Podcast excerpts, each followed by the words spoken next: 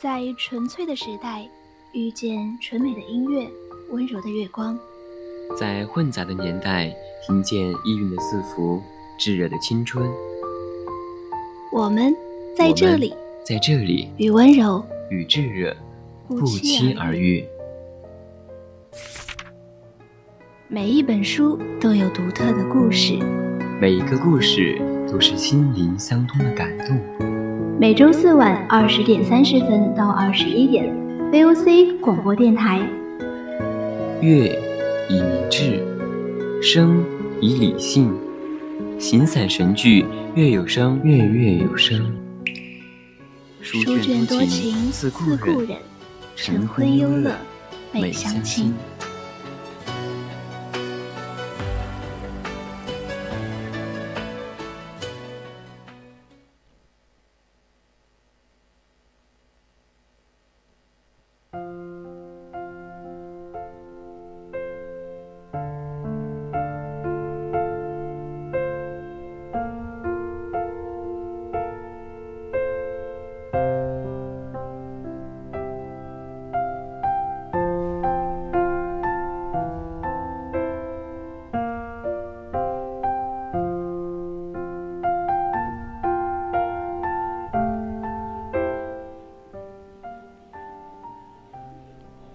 亲爱的各位听众朋友们，大家晚上好。您现在收听到的是四川宜宾学院校园之声 VOC 广播电台，正在为您直播的专栏节目是《月月有声》，我是主播罗安。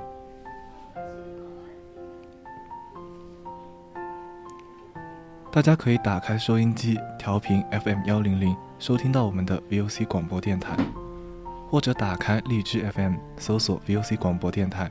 直接参与到我们的节目互动中。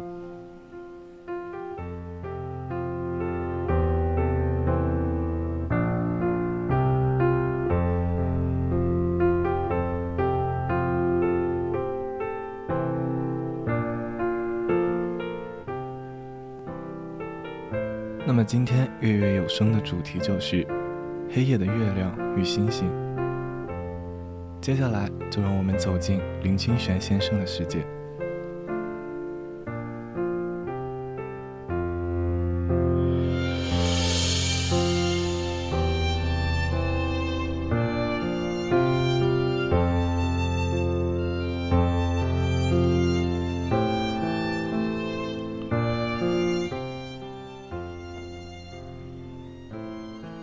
幸福的时刻，一半。是和你在一起，一半是在梦里；痛苦的时刻，一半是分离，一半是默默的想着你。爱是因为相互欣赏而开始的，因为心动而相恋，因为互相离不开而结婚。但更重要的一点是，需要宽容、谅解。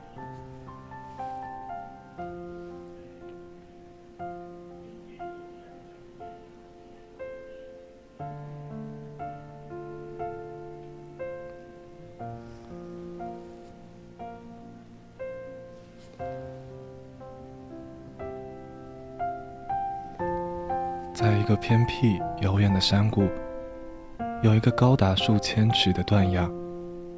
不知道什么时候，断崖边上长出了一株小小的百合。百合刚刚诞生的时候，长得和杂草一模一样。但是，他心里知道，自己并不是一株野草。他的内心深处。有一个纯洁的念头：我是一株百合，不是一株野草。唯一能证明我是百合的方法，就是开出美丽的花朵。有了这个念头，百合努力地吸收水分和阳光，深深地扎根，直直地挺着胸膛。终于，在一个春天的清晨，百合的顶部。结出了第一个花苞，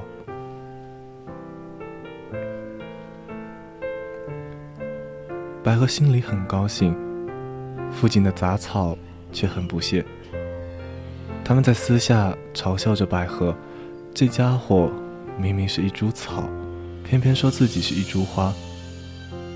我看他顶上结的不是花苞，而是头脑长瘤了。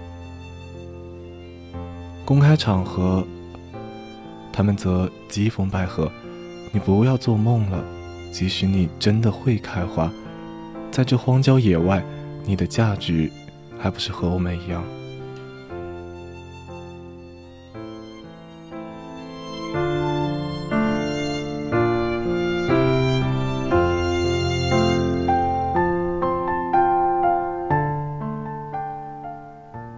百合说：“我要开花，是因为我知道自己有美丽的花。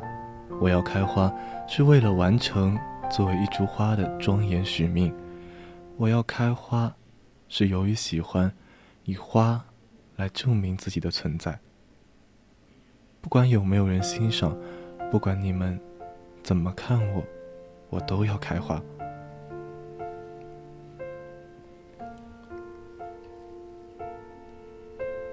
在野草的比喻下，野百合努力地释放着自身的能量。有一天，它终于开花了。它以自己的灵性和修挺的风姿，成为断崖上最美丽的花。这时候，野草再也不敢嘲笑它。百合花一朵两朵的盛开着，花朵上每天都有晶莹的水珠。野草们以为。那是昨夜的露水，只有百合自己知道，那是极深沉的欢喜所结的泪滴。年年春天，野百合努力地开花结籽，它的种子随着风落在山谷和悬崖上，到处都开满洁白的野百合。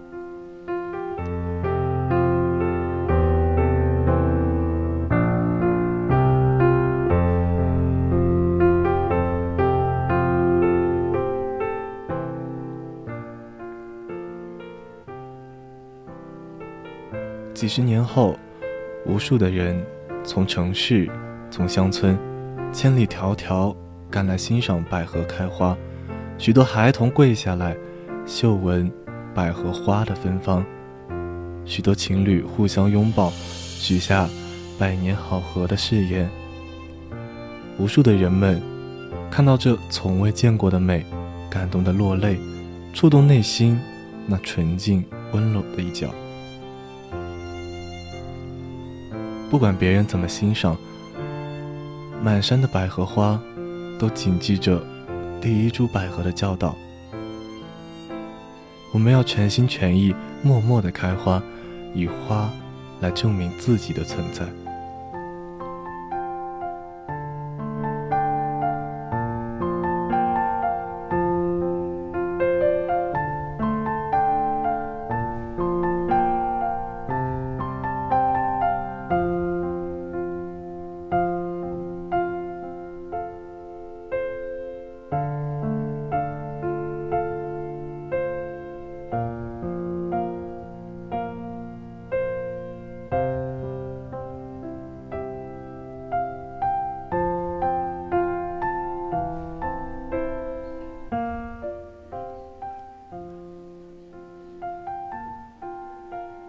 一位想要学习玉石鉴定的青年，不远千里去找一个老玉石家学习玉的鉴定。他见到老师傅，说明了自己学玉的志向，希望有一天能像老师傅一样，成为玉石的专家。老师傅随手拿一块玉给他，叫他捏紧，然后开始给他讲中国历史。从三皇五帝、夏商周开始讲，却一句也没提到玉。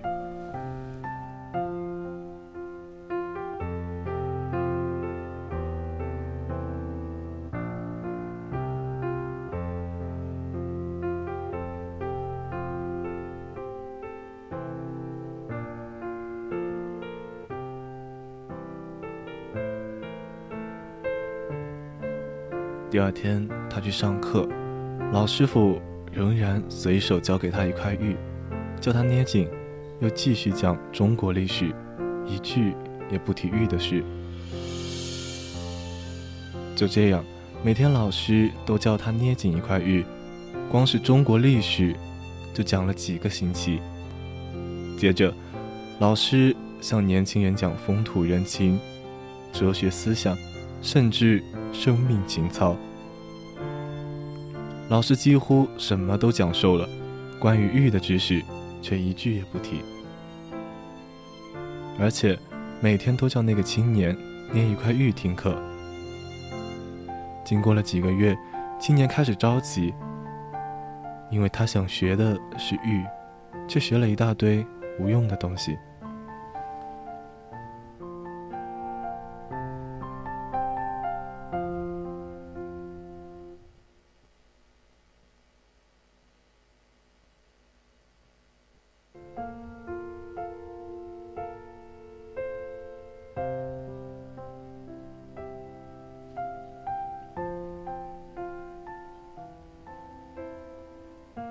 天，他终于鼓起勇气，想向老师表明，请老师开始讲玉的学问，不要再教那些没有用的东西。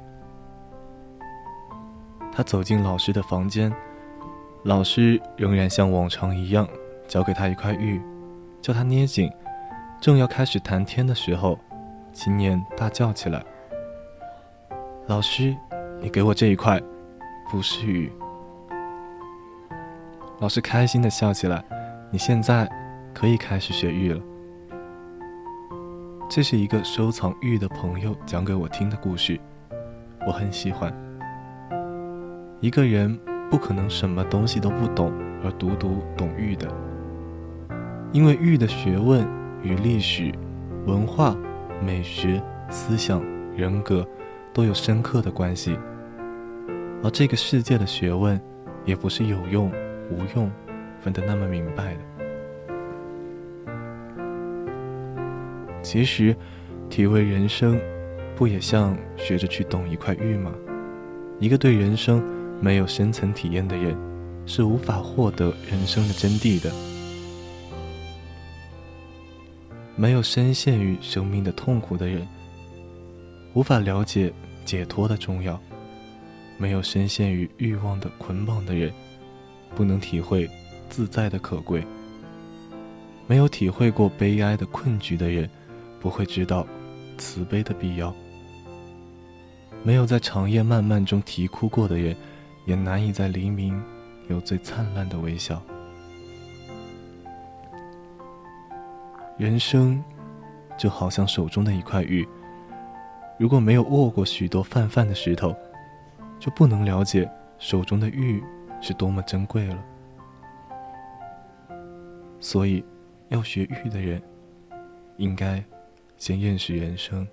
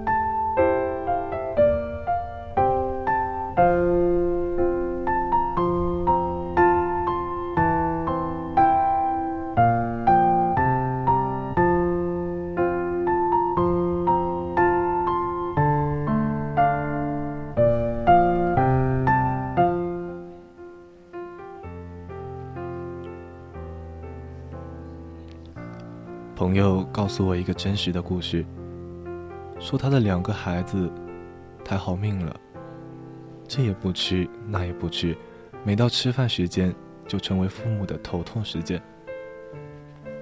出生在台湾光复初期的朋友，每到用餐时间就不免唠叨，说我们小时候哪有这么好命，连饭都没得吃，三餐都吃番薯配菜谱。你们现在有这么多菜还不吃，真是有够苦心。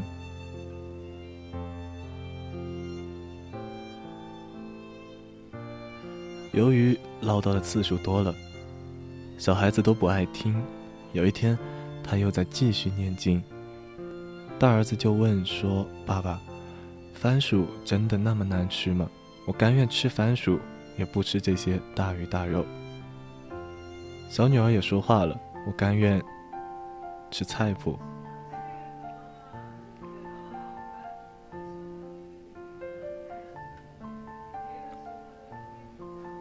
爸爸生气了，第二天真的跑去市场，找了半天，才找到烤番薯，又买了一些萝卜干，晚餐就吃番薯配菜脯。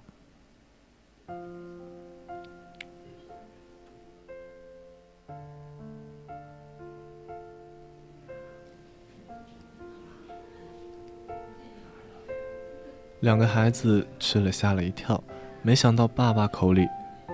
番薯配菜脯是恐怖事件，吃起来却那么的好吃。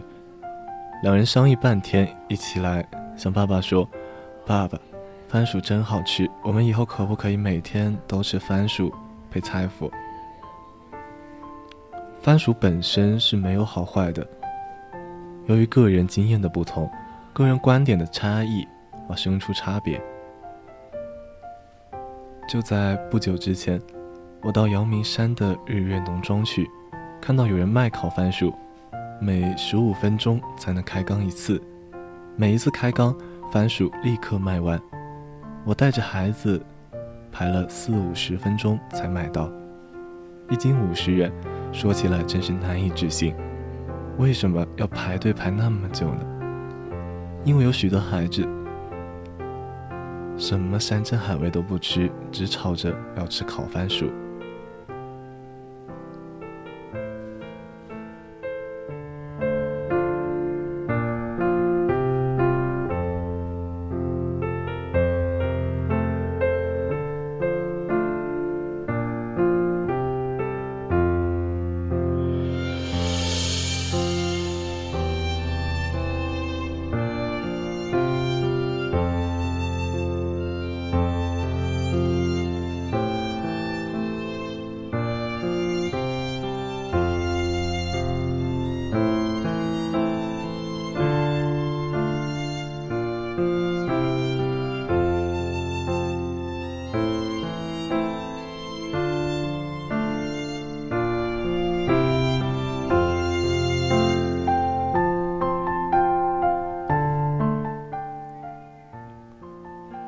星云大师在大陆当学僧的时候，发现，在大陆的佛学院里，训导处每遇到学生犯错，就处罚他们去拜佛忏悔。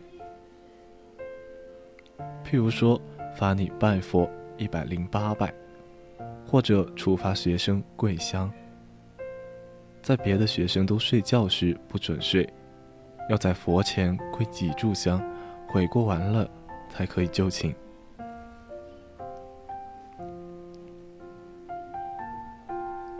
久了之后，学僧对拜佛和跪香都视为畏途。星云法师的感触很深，拜佛与跪香是何等庄严欢喜的事，怎肯用来处罚学生？后来，他在佛光山办丛林学院，有犯错的学生，就规定他们不准做早晚课，不准拜佛。每次别的学生在做早晚课或拜佛时，罚他们站在大殿外看，就是不准拜佛。被罚的学生心里着急的不得了，虽然生不能拜，心也就跟着拜了。犯错比较轻微的，就处罚他们提早就寝，躺在床上不可起床，学生们在床上翻来覆去睡不着。想到别人都在用功办道，心里就忏悔的不得了。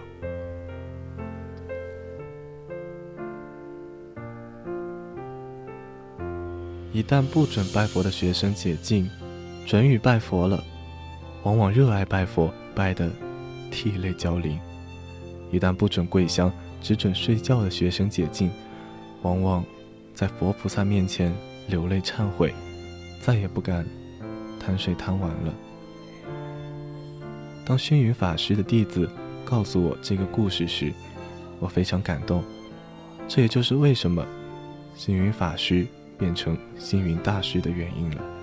大师的诞生远非偶然。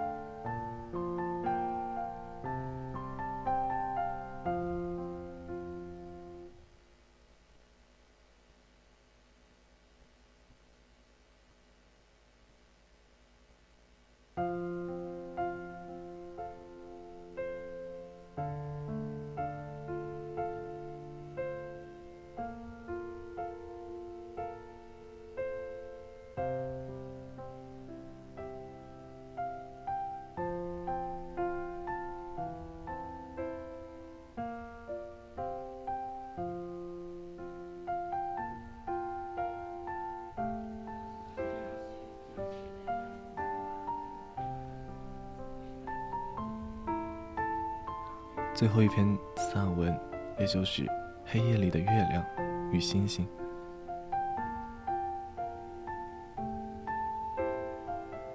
在人生里也是这样，要有无漏的心，要有平等的心。那些被欲望葛藤、追名逐利、藐视众生之辈，或者看我是傻瓜，但无所谓，因为愚人笑我。知乃知焉。半杯水可以看成是半空而惋惜，也可以看成半满，感到无比的庆幸。天下没有最好吃的食物，饥饿的时候，什么食物都好吃；天下也没有最好的处境，好心情的时候，日日是好日，处处开莲花。天下没有最能开启觉悟的情与境，有清净心，平等看待生命的每一步，打破分别的执着，那就是觉悟最好的情境。在不能进的时候，何妨退一步看看；在被阻碍的路上，何妨换一条路走走；在被困厄围困时，何妨？转个心境，体会体会。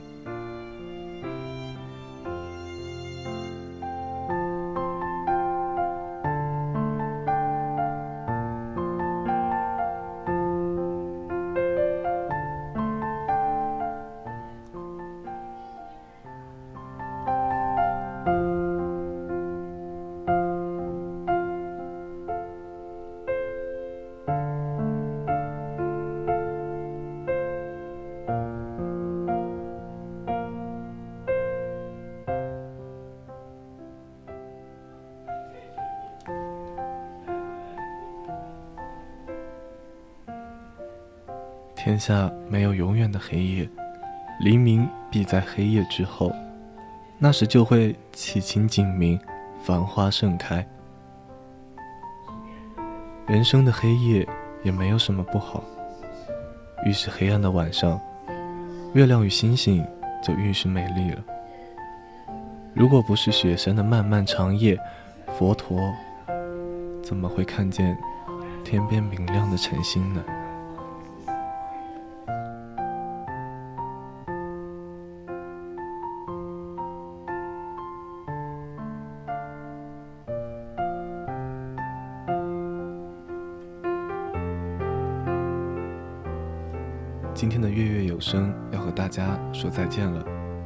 主播楼安，我们下期再见。